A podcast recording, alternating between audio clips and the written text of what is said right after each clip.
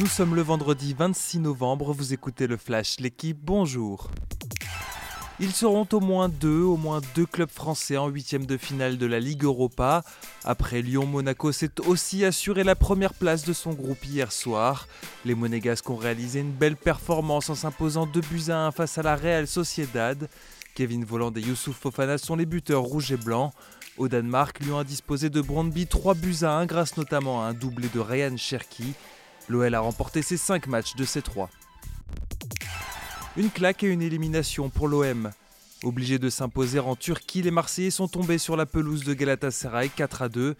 Arkadiusz Milik a inscrit les deux buts olympiens, insuffisant pour entretenir l'espoir car dans le même temps la Lazio Rome s'imposait sur la pelouse du Lokomotiv Moscou 3 buts à rien. Marseille ne peut plus accrocher l'une des deux premières places de son groupe. Le 9 décembre, l'OM n'aura besoin que d'un nul face au Lokomotiv Moscou. Il verra ainsi les 16e de finale de la Ligue Europa Conférence. Les Rennais, eux, filent directement en 8e de la C4. Pourtant accroché en toute fin de match par les Hollandais du Vitesse Arnhem, 3 partout, Rennes est assuré de finir premier de son groupe.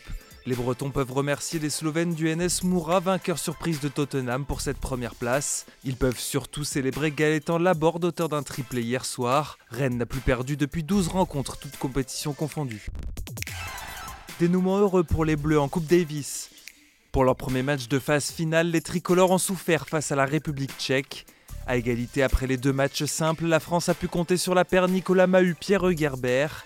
Ultra favori et pourtant mené d'un set, les vainqueurs du dernier Masters en double ont inversé la tendance pour l'emporter. Demain, les Français ont rendez-vous avec la Grande-Bretagne de Cameron Norrie. Merci d'avoir écouté le Flash, l'équipe. Bonne journée.